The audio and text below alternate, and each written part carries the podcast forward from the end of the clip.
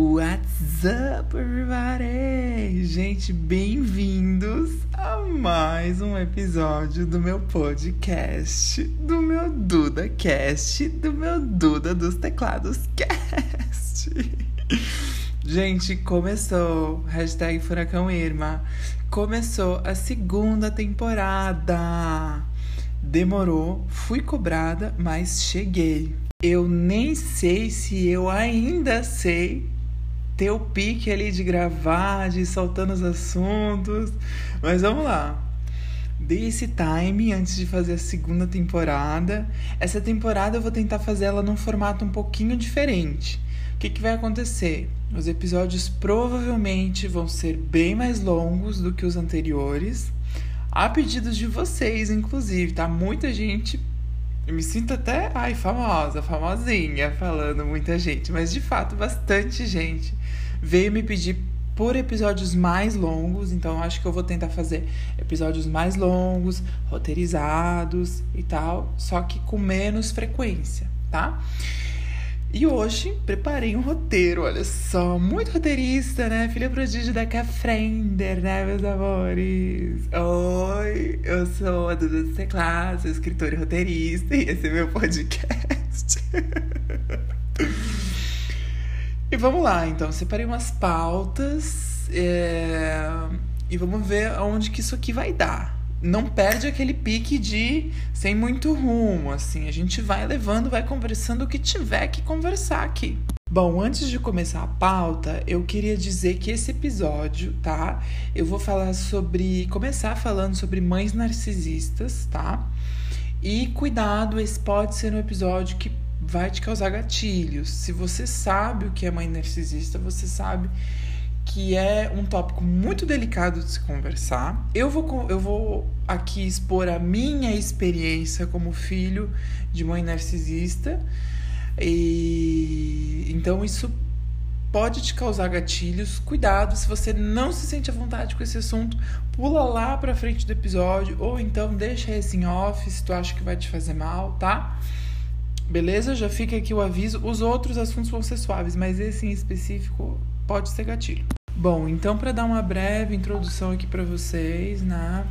O que, que é mãe narcisista? Gente, mãe narcisista é normalmente uma mãe que veio de uma família disfuncional, é uma pessoa obcecada por poder. Quando há mais de um filho, é comum que ela escolha um filho para ser meio que o perseguido em um processo inconsciente, ela faz isso mais fácil. São pessoas que vivem num estado de mania, são pessoas manipuladoras, são pessoas que são realmente obcecadas por poder, comumente colocam os filhos para baixo. Enfim, é, vocês vão entendendo essas nuances, né? Vou compartilhar aqui a minha experiência com isso. Vocês vão entendendo mais ou menos como é que é essa formatação conforme a gente for conversando sobre, porque é uma, são muitas nuances, então eu posso colocar inúmeros tópicos de possibilidade, né, dessas mães mas varia de caso para caso, ainda que haja ali um ponto de encontro, né, que é da, da maioria ali, tá bom? Então a gente vai discorrendo, vocês vão captando qual é mensagem. Ai, gurias, eu já gravei umas cinco vezes a introdução no assunto e tá meio difícil assim. Ó, a trovoada aí. Tá meio difícil porque como eu falei, é um assunto que pesa um pouco para mim, aí eu fico meio perdido, sabe? Não sei muito como prosseguir. Bom, mas eu vou contar a minha experiência aqui para vocês então. Acho que eu já falei em outro episódio lá da primeira temporada que na minha infância eu sempre me senti é, uma moeda de troca, assim, na relação dos meus pais, sabe? Então era sempre uma discussão, sempre muita briga, e eu sempre estava no meio como, ai, porque eu fiz isso pro Eduardo. Ah, olha o que você tá fazendo pro Eduardo. Não faz isso porque não sei o que, o Eduardo, né? Eu sempre me, me, eu não me sentia, mas hoje eu percebo a posição que eu tava como meio que moeda de troca ali nessa relação, né? O quão isso fudeu a minha cabeça não, não vem ao caso agora. Mas essa é uma questão que eu vejo, já vi muitos relatos de filhos de mãe narcisistas, inclusive tem até um site que se chama Filhos de Mãe Narcisista. Muito bom. E muita gente fala que se sente, né? Que se sentia ou se sente, enfim, nessa posição de estar tá sempre naquela moeda de troca, né? É... E é terrível isso. Puta merda. E aí, é muito complicado isso, por quê? Porque aí eu cresci sempre buscando uma aprovação. Porque como eu era jogado sempre de um lado pro outro, né? Meio que carregando um pouco desse, desse BO, eu entendi ali que eu preciso de aprovação, né? Uma, uma autoestima de centavos quando cresci. E é uma coisa que vem elaborando, sabe? Nesse período, inclusive agora nesse último mês que passou, eu bati muito nessa tecla é, do fato de que eu preciso de aprovação. E aí entra o link da mãe, né? Da mãe narcisista, que a mãe usa muito dessa, dessa posição dela de mãe, né, e de um, de um ideal criado somente na cabeça dela de que ela é, a voz dela é a maior, de que ela tá numa posição de superioridade, de controle, onde você sempre deve satisfação e precisa da aprovação dela, né? E desvincular isso, cortar esse esse cordão, né? é muito doloroso porque você cresce pensando que você tem que dar satisfação. E aí, quando você tem que deixar de dar satisfação, é muito difícil. Já passei por esse processo, porque foi assim: quando os meus pais se separaram em 2016, 17, agora eu não lembro exatamente, a minha mãe saiu de casa e aí eu continuei morando com o meu pai. E aí foi um momento muito complicado, porque ela saiu e a gente estava num momento muito difícil, porque os meus pais estavam brigando e aí eu não estava me dando bem com nenhum dos dois, eu estava na adolescência, eu era depressivo, eu já tinha tentado me matar, meu Deus, um trilhão de vezes. É... E a trovoada presente, a gente está tremendo tudo. E aí é, quando ela saiu de casa, ela saiu e a gente numa relação muito ruim, né? E, e, e, um dos motivos da gente ter a relação ruim é, era uma obsessão por controle, tudo, sabe, toda hora onde você vai, o que você está fazendo, e o que você quer fazer, e por que quer fazer, e com quem está fazendo. E entre outras questões, né, sempre me colocando numa posição de você me deve, você me deve, você me deve. Inclusive, é, é, essa coisa de dever é muito um, um, ato também de mãe narcisista, onde ela faz as coisas sempre com o intuito de depois te cobrar. Então eu também cresci com a ideia de que ah, a minha mãe me deu, eu já sabia que depois ela ia me cobrar. Ah, comprou, mas depois ela vai me cobrar. De algum jeito ela vai me cobrar. E sempre vem, enxerga, até hoje nas discussões, sempre vem à mesa a questão: ai, ah, mas tudo que eu fiz por você, tudo que eu dei para você, tudo que eu comprei, tudo que eu disponibilizei para você, principalmente essa questão do material, é, ela vem, ela vem, né? Ela é colocada à mesa te colocando numa posição de como se, olha lá, eu te dei, né? Eu te, primeiro eu te criei, eu gerei você, criei você, eu banquei você. Então você precisa me devolver como respeito e gratidão, né? Me entregando o, o controle da sua vida, da sua vivência. Mas voltando ao ponto que eu comecei a falar, né? É, quando a minha mãe saiu de casa, lá nesse período que estava muito difícil, né? Ela saiu, a gente estava em crise, eu morava com meu pai, a gente estava super mal, meu pai também estava depressivo, né? Todo aquele rolê estava super complicado, enfim. E aí ela estava me fazendo tão mal, e mesmo longe ela queria ter essa coisa do controle, sabe? E não era um controle assim de, ah, eu sei que meu filho tá depressivo, né, e tal, então eu quero é, cuidar, zelar. Não, era, era realmente uma posição de controle, tá, gente? É, é triste, tá? Tem que falar desse, desse jeito. É muito ruim a gente olhar para uma pessoa, né, para nossa mãe ou para um, nosso pai, alguém que. o nosso tutor, enfim, e tem que pontuar coisas tão sérias assim. Mas é verdade, é o que rola, sabe? E vocês podem procurar relatos que vocês vão, que vão, vão ver que é exatamente assim. E era um desejo de controle mesmo, pura contro puramente controle, sabe? Não era uma preocupação, era o medo de perder o controle estando longe. Então, nesse período, o que eu fiz? Eu bloqueei minha mãe em tudo, não deixava ela me ver, fugia quando ela vinha pra cá, porque ela foi morar na cidade vizinha né? Fugia para não ver ela. A gente ficou, tipo, alguns bons meses realmente sem, sem lembrar da existência um do outro.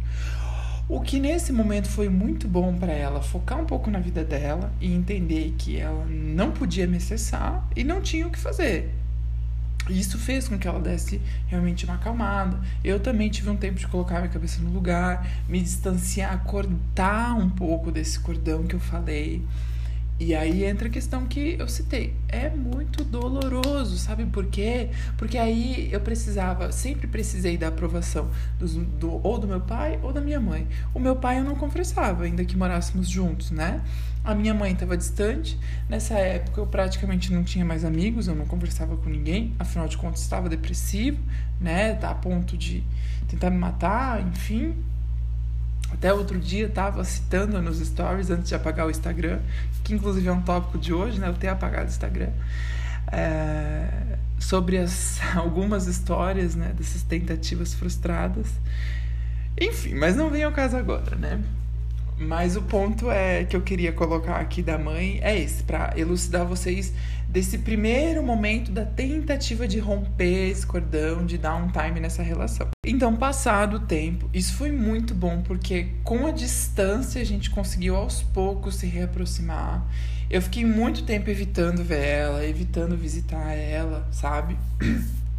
evitando até conversar muito porque eu já tinha passado por, por aquela experiência de dar na mão dela praticamente o controle ali, né, da, da minha vida e tal.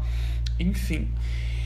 E aí, passou o tempo, as coisas se acertaram, a gente foi se dando melhor, a gente voltou a ser amigo, né? Aquela relação saudável, tava ficando saudável. E foi muito bom. Comecei a me acertar com meu pai também, as coisas foram passando, os anos, né? Foi tudo um processo muito lento. E durou um bom tempo esse gelo, sabe? Mas funcionou. Aí o que, que aconteceu? Minha mãe veio morar perto de mim de novo. O que no começo eu fiquei receoso e depois eu fui achando que não, ok, dá pra fazer, tranquilo. Ela mora duas casas de distância. Uhum. E aí o que, que começou a acontecer? A gente voltou a virar amigo, a se acertar, a se abrir um com o outro e tudo desandou de novo né? Tem uma questão em especial aí no meio que eu acho que foi um gatilho que, é, que meio que trouxe à tona todo esse desejo de controle do passado. Que é o fato de eu querer me distanciar, né, me mudar, e as coisas pareciam só na ideia, tava tudo muito na cabeça, até que eu comecei a dar os primeiros passos em cima disso, né? E aí ela viu que, opa, pera lá. Acho que a coisa é séria. E depois que virou essa, essa chave que eu acredito que tenha trazido uns gatilhos para ela também e tal, trouxe à tona esse medo de perder de novo. E eu não tô falando de perder de distância, não. Tô falando medo de perder o controle. E aí, mais uma vez, a Queen, né, entrou realmente num estado assim maníaco total, sabe? E começou a ser mais uma vez muito doloroso, porque daí, com medo de perder o controle, o que, que eu comecei a ouvir?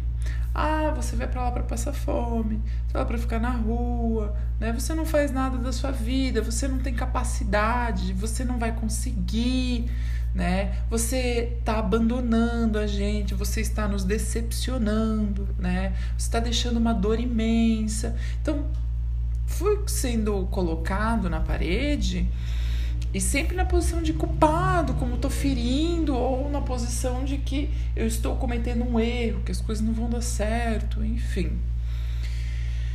Ai, pera, eu vou tomar uma água que tá puxado. Então, para vocês entenderem a intensidade desse desejo de, de mandar, de controlar, sabe? E aí, dentro dessas questões todas, né? Da mãe narcisista e tal, eu até selecionei alguns tópicos dos quais é, eu passei e passo sendo filho, né? É, como eu falei, nuances, cada mãe tem as suas especificidades, a gente precisa fazer recortes também. Né? Uma coisa é uma mãe que meio que pega ali atrás de um filho hétero, de um filho homem hétero, né, uma menina hétero, de uma mãe que tem mais de um filho, né, de mãe de dois filhos e um é LGBT, um filho e ele é LGBT, que é o meu caso. Então são muitos recortes. Dentro dessas nuances eu especifiquei somente as coisas que eu passei, né? E aí fiz uma lista, uma lista bem grande de tópicos, inclusive, tá? E o primeiro deles é sobre a forma como a mãe ela culpabiliza os outros por suas dores, né? Então é, é sempre numa posição de que ah, é porque eu tô mal, porque eu não tô bem, não sei o quê, mas assim, porque tal pessoa tá fazendo isso comigo, porque tal pessoa fez para mim, porque você tá me deixando assim, porque o meu esposo me faz isso, porque eu não sei quem fez comigo. A pessoa sempre é, coloca a sua dor em cima do outro, né? Como o outro sendo o causador daquilo. E é óbvio que a gente sente quando o outro faz. Isso é inegável. Todo mundo sente algo quando o outro faz, né, gente? Pelo amor de Deus relações humanas. A questão é que a culpa é sempre do outro. A pessoa nunca está errada, é sempre do outro. Isso é um, um, tópico bem delicado, assim, que destrói, destrói relações, destrói autoestima, destrói tudo. Outro tópico também é uma mãe que provoca discussões e brigas constantemente.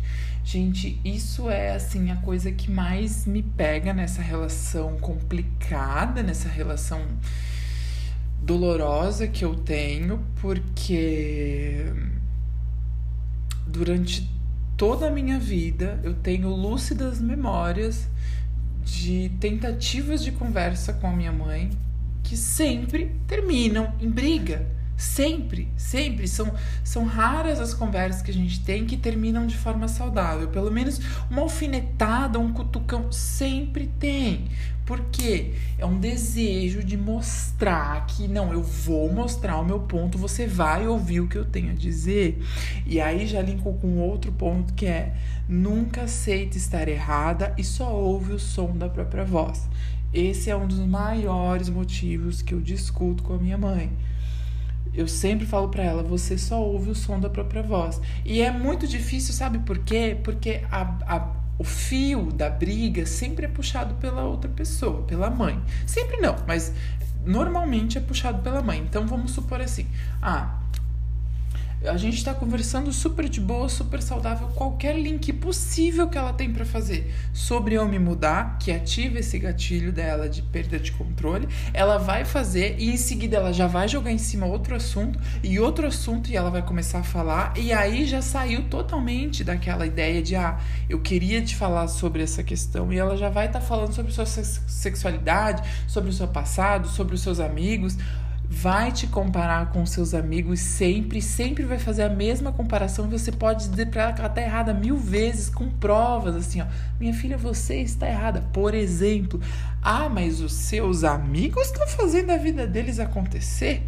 Os seus amigos já estão se formando, os seus amigos já trabalham, os seus amigos, eles não são dependentes dos pais. E você pode ir lá e mostrar: não, minha filha, meus amigos são tudo depressivos igual eu, bando de patricinha mimada. Uns trabalham, outros não, todos são sustentados, todos moram com os pais.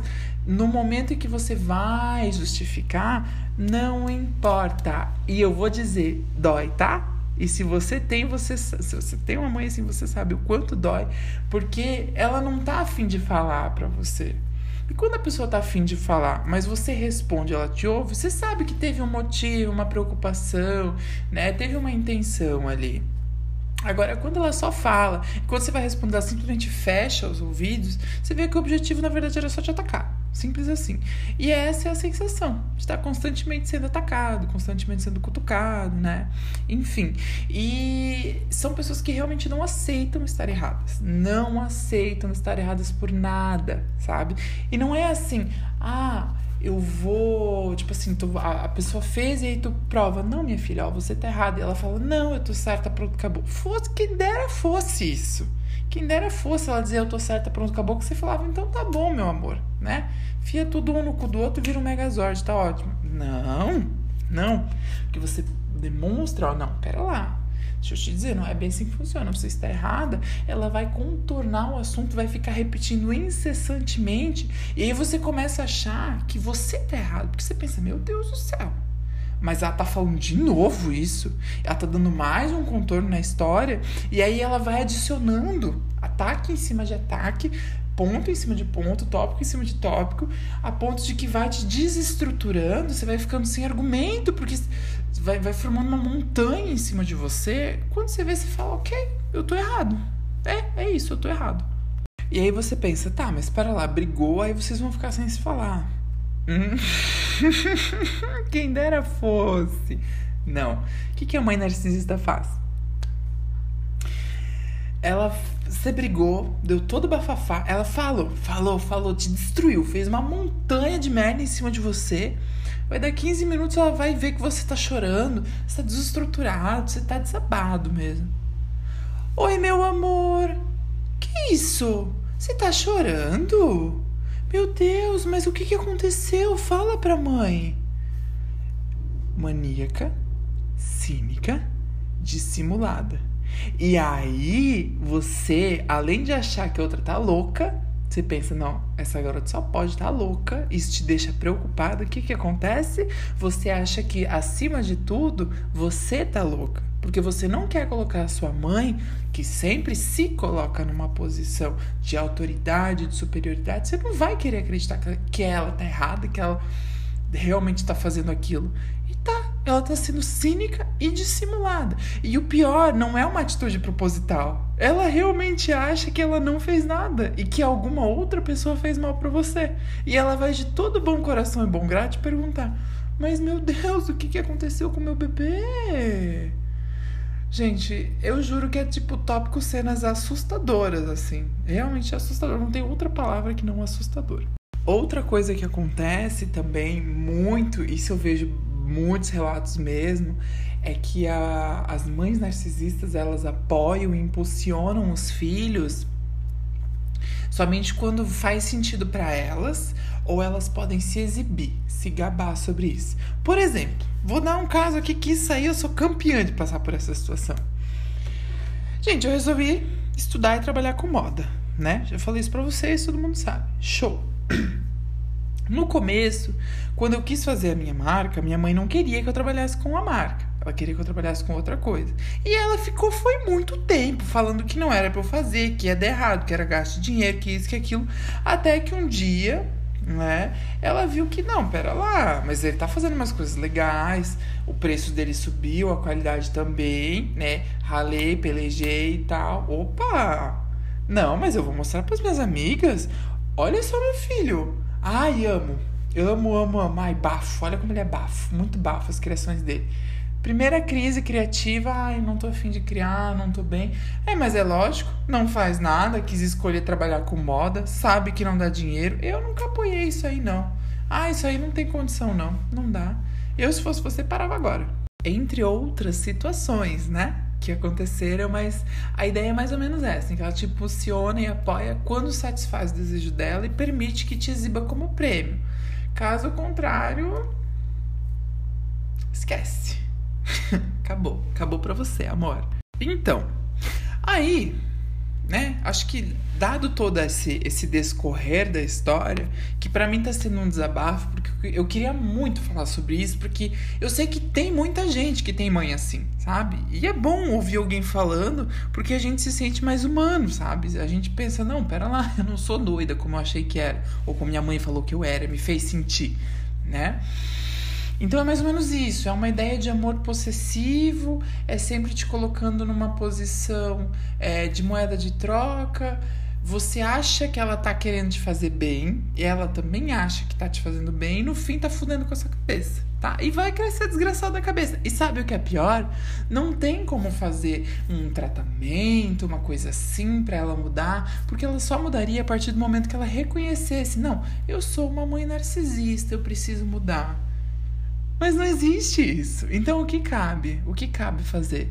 Você elaborar, você levar para terapia, você se tratar e acima de tudo reconhecer. A minha mãe é assim. E nesse momento é importante, isso me ajudou muito, né? Uma coisa que me ajuda e tem me ajudado é o ponto de tirar a mãe dessa posição que ela se colocou e me fez acreditar e te fez acreditar, né? De que ah, ela realmente é superior, que ela tá sempre certa, que a gente precisa da aprovação. Gente, a mãe nos gerou, nos gerou. É uma relação muito forte, é uma relação muito íntima, é mas pasmem, é um ser humano. Um ser humano que veio, inclusive, de uma família desfuncional. E no momento da sua criação, teve essas perturbações, essas dificuldades que a tornaram desse jeito. Ela ficou assim. E ela não vai mudar. Não vai. Cabe a você tentar lidar da melhor forma possível, se distanciar, dar um ghostingzinho, dar um gelo. E inclusive até vi um TikTok de uma psicopedagoga falando sobre. vi em meu TikTok. Começa uma redação do Enem assim que é, é mil, viu? E vi no TikTok uma psicopedagoga falando sobre. Meio que insinuando aquela coisa de ai é, meio um point of view, assim, né? E aí ela dizia que era meio um POV, assim, de você é o filho de uma mãe narcisista, e aí era a mãe gritando que enquanto você estiver dentro da minha casa, você vai fazer isso. Enquanto você for o meu filho, você não pode fazer isso. Enquanto você morar comigo, você me deve tantas satisfações. E aí corta pro, pro futuro, o filho se mudando para outro país, seis anos, daí ela colocou, assim, uma situação hipotética, né? Seis anos sem visitar a mãe, e aí a mãe ligando, falando, ai meu Deus do céu, mas você não veio me visitar. Ai, que ingrato. Depois de tudo que eu te dei, tudo que eu te fiz, você não sente saudade da sua mãe. Gente, eu não preciso falar mais nada. Aí, meus amores, é muito difícil, tá? Eu acho que a coisa que mais pega é essa falta do carinho, do afeto materno. Não que não possa ter na relação, mas a falta do momento que você decide não eu preciso cortar, eu preciso podar essa relação. No meu caso específico, gente, imagina que eu já cresci sendo moeda de troca dos meus pais. O meu nível de carência, ele já é assim, at the highest count, sabe? Já é altíssimo. Ainda para ajudar, eu sou um canceriano com ascendência em câncer, a minha lua em peixes.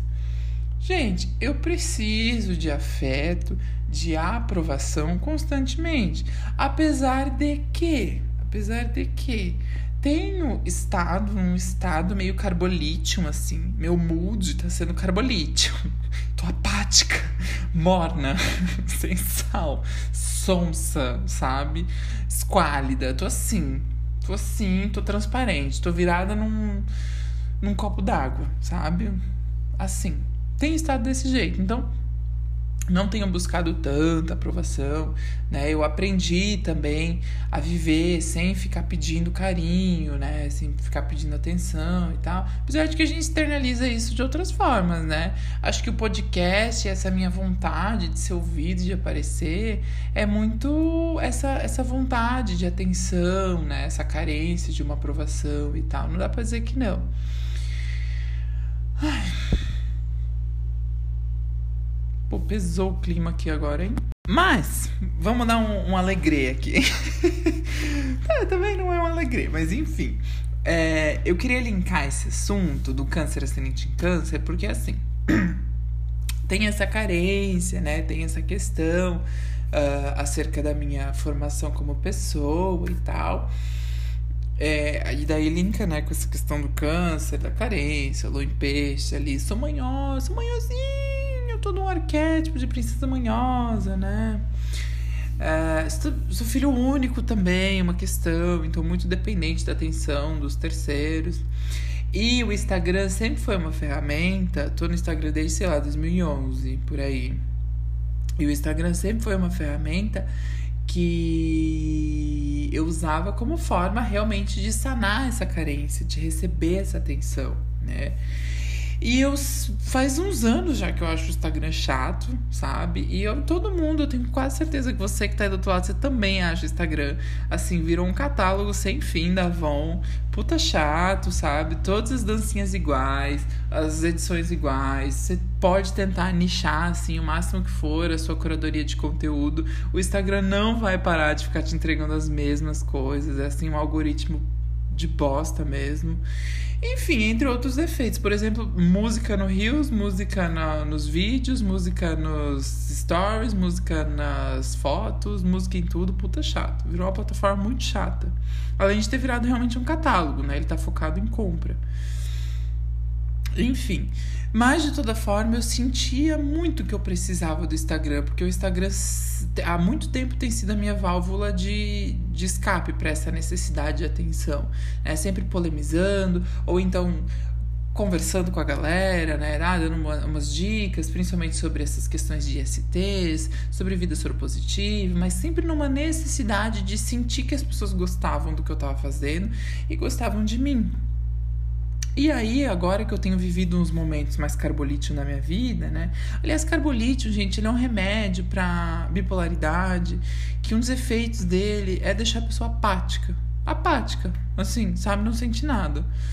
Por isso estou falando do carbolítio, porque eu tenho estado num estado bem apático mesmo. E aí, vivendo esse momento, eu decidi. Eu senti vontade de, de, apagar o Instagram. Eu sabia que isso ia mexer comigo, mas eu decidi apertar essa tecla, sabe? E faz uns dias, acho que vai fazer uma semana já que eu tô sem Instagram, talvez, por aí. E até agora tem sido muito bom, muito bom mesmo. E eu percebi que ótimo, sabe por quê? Porque aí quando eu tenho esses desejos de carência, de atenção, ou eu tô doida da cabeça, assim, tô meio, sabe, um momento surtinho que vem assim. Eu, sei lá, vou jogar um novo, ver um anime, sabe? Eu só fico de boa, fico, sabe, vou pra academia, sei lá, fazer alguma coisa. Não fico correndo atrás dessa atenção e tenho olhado para mim e creio que vou continuar olhando mais para mim e vou sentir mais e mais os efeitos daqui mais dias, sabe? E eu acho que foi o momento certo de eu ter feito isso, porque se eu tivesse feito antes eu ia ficar muito ansioso, sabe? Se eu não tivesse nesse estado meio apático. Então que bom que eu tô assim meio apático. porque eu não fico ansioso, tô suave, tô de boa. E realmente achei muito bom. Eu permaneço no TikTok, né? Spotify aqui conversando com vocês e no Twitter, que é a minha rede social favorita, né? Então, tá sendo muito bom. E é isso, gente. Sei lá, se você sentir no seu coração, apaga o Instagram. Sabe por quê? Porque a gente tem essa ideia de que a gente precisa do Instagram, mas a gente não precisa, gente. É uma rede social, pelo amor de Deus. A gente não precisa de nenhuma rede social para viver. E vou dizer, tá? Eu já senti a vontade de apagar o WhatsApp. Cada dia que passa, eu sinto mais vontade de apagar o WhatsApp. Sério, daqui uns dias vocês só vão ouvir a minha voz pelo podcast e conversar comigo por e-mail. De resto, ó, psh, pula fora. É, gente, dei uma pesadinha, dei uma pesadinha no episódio. Mas assim, como todos os outros episódios, eu tô aqui para falar acerca dos meus roteiros, né? Dos acontecimentos da minha vida. E esse é um que eu senti necessidade de falar e eu tenho cada vez mais desapegado da ideia de que ah, eu não posso falar dos meus traumas ou dos meus problemas. Eu tô tá inclusive fazendo muito bem falar abertamente sobre eles. Mas todavia, entretanto, até um, uma pontuação que recebi de uma amiga nesse final de semana que cuidado quando você vai falar sobre isso, pergunte antes se alguém tem algum gatilho, né, alguém que vai ouvir e tal, ou pelo menos avisa, ó é um assunto que pode trazer gatilhos, né? Para que a pessoa esteja ciente, porque você tá colocando para fora, tá externalizando, às vezes a pessoa passou algo parecido, mas ela não teve a mesma vivência que você. Então, pode ser que isso traga algum gatilho negativo para a pessoa, então é meio perigoso, tá? Vamos ser responsáveis. Mas Antes de finalizar, agora eu vou trazer um hashtag Duda Indica, que no final de cada episódio eu vou trazer uma indicação bem gostosa para vocês. Chique, né? Eu tô muito chique. A minha primeira indicação é que eu assisti recentemente na Netflix a primeira temporada de Demon Slayer. E, cara, é um anime e é muito bom. Demon Slayer conta a história de um jovem que teve a família devorada por demônios. E aí a irmã dele, por algum motivo, não morreu. Ela se transformou em um demônio, mas ela não morreu. E ele quer reverter, ele quer transformar a irmã dele em humana de novo. E aí ele corre atrás dessa solução e no meio da história ele acaba se tornando um caçador de demônios também, para seguir firme nessa luta, né, para caçar essa essa cura, né, para reverter a situação da irmã dele. E aí a história vai se desdobrando, né, na primeira temporada. E tem um filme também, a segunda temporada, que não tem disponível na Netflix. O filme talvez tenha, agora eu não, não me recordo. Enfim, mas é muito bom, eu fico muito preso, muito mesmo. Eu amei, eu devorei, tipo assim, três dias. E me lembra muito aquela vibe de Sword Art Online, que até então é, é o meu anime favorito. Só a primeira temporada também, né? Depois daí se perde inteiro. Mas enfim, é muita vibe de Sword Art Online, principalmente a primeira temporada. E te deixa muito preso, sabe? É bem. Uau! Uh, that's hot. That's hot, sexy and sexual. Minha segunda indicação é indicação de podcast que é eu tô obcecado pelo Santíssima Trindade das Perucas. Eu já ouvia antes, mas era tipo uma coisa esporádica, mas agora eu tô maratonando. Todo dia eu ouço um episódio para não devorar tudo de uma vez para eu ter mais para ouvir no dia seguinte. Gente, é muito bom. É da Lamona Divine, da Duda Delo Russo e da Bianca Della Fence, e aí eles chamam outros convidados para conversar dão dicas. Cara, é muito bom, muito bom. Eu me cago de rir. É tudo de bom, sério. E sai episódio novo toda terça e quinta. E normalmente na terça-feira eles discorrem as pautas ali com os convidados, ou o convidado, né? Ou a convidada e convidade. Demi Levette, etc. E aí na quinta-feira eles recebem relatos, né, e-mails dos inscritos pedindo conselhos e aí eles é, e os convidados falam sobre, né? Dão, dão as dicas. E é muito bom, gente. É muito engraçado. Inclusive, eu queria muito abrir no futuro para eu ouvir relatos de vocês ou poder aconselhar esse jeito mãezona, né, que a Duda tem. Mas não me sinto confiante ainda para isso. Mas enfim, fica a hashtag indicação. Santíssima Trindade das Perucas, o podcast. Muito bom. A minha terceira e última indicação é, eu tô ouvindo muito Cynthia Erivo ultimamente. Gente, ela é. Ela é assim, simplesmente a voz. Ela é a voz. Ela canta na Broadway, ou cantava, ela estreou em 2015, não sei se continua, na Cor Púrpura, né? E, mas antes disso ela já cantava, né? Ela é atriz e cantora também e tal. E ela fez, irritou muito ultimamente porque ela fez a música tema daquele filme Harriet, sabe? H-A-R-R-I-E-T. Que se chama Stand Up, a música. I'm gonna stand up, take my people running together. We are going to a brand new home. Falling across the river. Gente, é muito boa. Não consigo parar de ouvir essa música. E, porra, todas as músicas que são dela, que ela canta, sabe? As músicas do Cor Púrpura também. Cara, ela tem a voz. E fica mais uma indicação aqui também que ela participa de um tributo a Aretha Franklin, é, que é só de mulheres pretas fazendo esse tributo. Puta que pariu! Ela canta aquela. The moment I wake up, before I put on my makeup, makeup, and I pray for you forever and never. Sabe, gente, ela. Sabe? É como, como diz Isabela Boscov, que experiência ao mesmo tempo fascinante e viajante. Gente, muito bom. A voz dela é de milhões. E também, nesse mesmo tributo, tem um tributo que é um medley grande, assim, que eles. Uma cantora vai chamando a outra. E, e aí tem as pausas, né? E outras cantoras, e dentro desse mesmo tributo tem a Fantasia. Não, gente, ela dá um show no medley que ela faz. É uma gritaria coisa mais linda do mundo, sério. Então fica as minhas indicações. Demon Slayer para você que é um otaku fedido igual eu.